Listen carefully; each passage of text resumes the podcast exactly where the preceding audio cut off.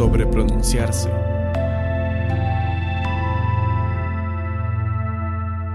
La cultura del pronunciamiento en redes sociales está debilitando la participación política. ¿Cómo arrebatarle a la tecnología el control de nuestras comunicaciones? ¿Por qué no te pronuncias? Esta se ha convertido en la pregunta paradigmática de la participación política en redes sociales. A medio camino entre el reclamo y la inquietud genuina, el afán por pronunciarse revela cómo el decir se ha vuelto más importante que el hacer o el reflexionar en momentos de convulsión política y social. Pronunciarse en este contexto se refiere a comunicar públicamente tu postura frente a un tema controversial. Hay personas que se pronuncian de forma explícita y frontal, escriben largos hilos, redactan comunicados oficiales, hacen análisis detenidos e incluso diseñan pancartas digitales. Otras, en cambio, se pronuncian de forma indirecta. En la mayoría de casos, de hecho, pronunciarse consiste en compartir publicaciones de otros en redes sociales. Quizás una opinión de una cuenta activista, un comunicado viral, una foto impactante o una noticia de un medio digital. Así, las funciones de reenviar, repostear o retuitear facilitan la tarea de decir algo, sin decir mucho ni comprometerse demasiado. Un par de reposteos en historias de Instagram y ya está. La ilusión de participación política queda conjurada frente a ti y a tus seguidores. Ya nadie insistirá en que te pronuncies, ahora saben que no eres tibio. Tu culpa se disipará a medida que las visualizaciones de tu historia crecen. Así se fabrica el autoengaño. Participé. En este ensayo quiero cuestionar esta ilusión. Aunque podría parecer que las redes sociales promueven la participación política, en realidad la cultura del pronunciamiento que sostienen nuestras prácticas comunicativas está quitándole lo político a esta participación. En entornos donde las herramientas de comunicación se disponen solo para decir cosas, la posibilidad de que la comunicación haga cosas disminuye. ¿Cómo devolverle su potencial de transformación social? La obsesión actual con pronunciarse es una clara expresión de lo que la teórica política Jody Dean llama capitalismo comunicativo. Se trata de una situación en la que la participación en el discurso aumenta, pero se canaliza a través de plataformas privadas que imponen sus propias reglas y automatizan esa participación. Esto, sostiene Dean, vacía las comunicaciones de su potencial político, en redes sociales, la participación política se transforma en flujos de publicaciones que circulan bajo una serie de instrucciones matemáticas, mucha circulación, poco propósito. Sin embargo, nosotros no lo vemos así.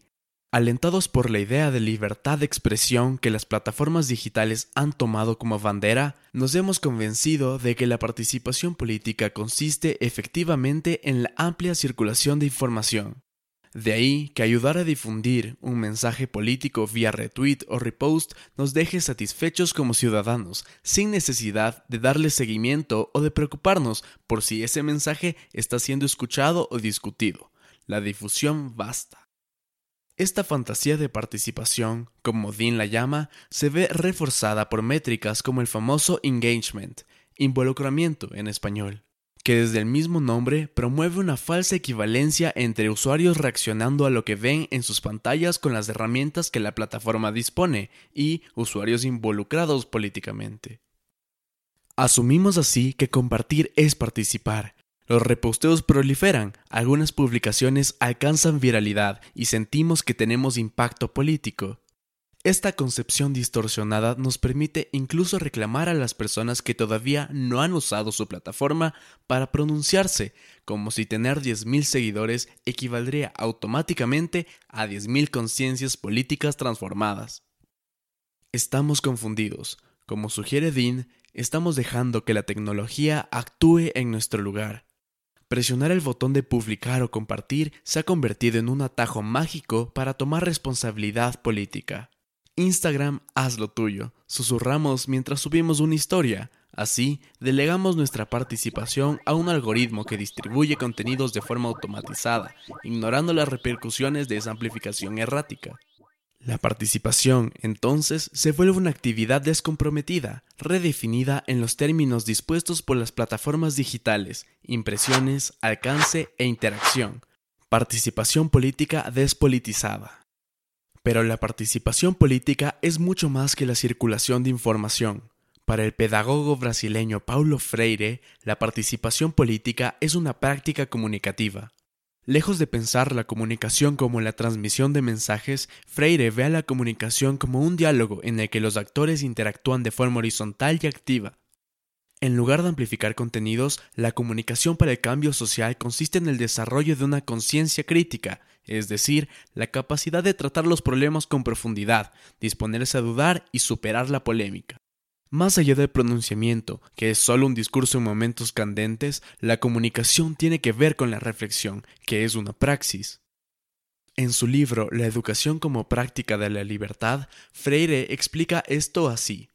Las sociedades a las que se les niega el diálogo y la comunicación y en su lugar se les ofrece comunicados se hacen preponderantemente mudas. El mutismo no es propiamente inexistencia de respuesta, es una respuesta a la que le falta un tenor marcadamente crítico.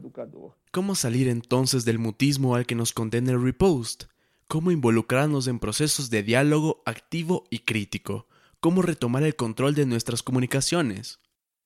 Históricamente, este ha sido el objetivo de los medios alternativos. En su tradición latinoamericana, el compromiso de los medios comunitarios, radicales, independientes o ciudadanos ha sido justamente la creación y gestión de espacios autónomos de diálogo abierto, horizontal y crítico.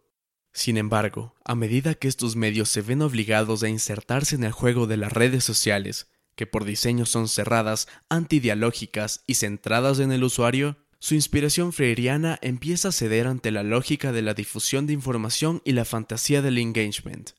Hoy los medios alternativos digitales también son parte de la cultura del pronunciamiento. Por eso, en mi opinión, más que medios alternativos necesitamos comunicaciones alternativas, es decir, formas de hacer comunicación que resistan la idea de difusión y que restablezcan el diálogo, conflictivo y profundo, en el centro de la transformación social. La dinámica del foro, por ejemplo, como un espacio abierto y organizado de discusión alrededor de un tema específico, es un formato de comunicación que vale la pena recuperar y promover, tanto en lo presencial como en lo virtual. Los primeros foros de Internet eran valiosos porque articulaban comunidades y proveían un lugar para intercambiar ideas y analizar problemas. En estos sitios, contribuir de forma activa a la difusión era la norma, una práctica que fue cambiando a medida que las plataformas contemporáneas impusieron secciones de comentarios algorítmicas y otras funciones de interacción pasiva. Hay alternativas, pero todas demandarán pensar en la comunicación más allá de las redes sociales, o al menos más allá de las redes sociales como las conocemos.